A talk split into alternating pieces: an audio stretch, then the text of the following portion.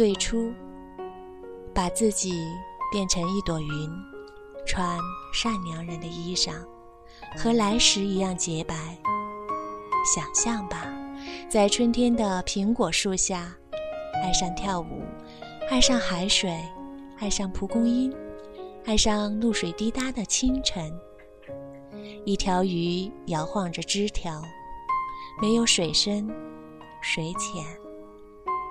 在此时，每个被想起的人，一定会幸福。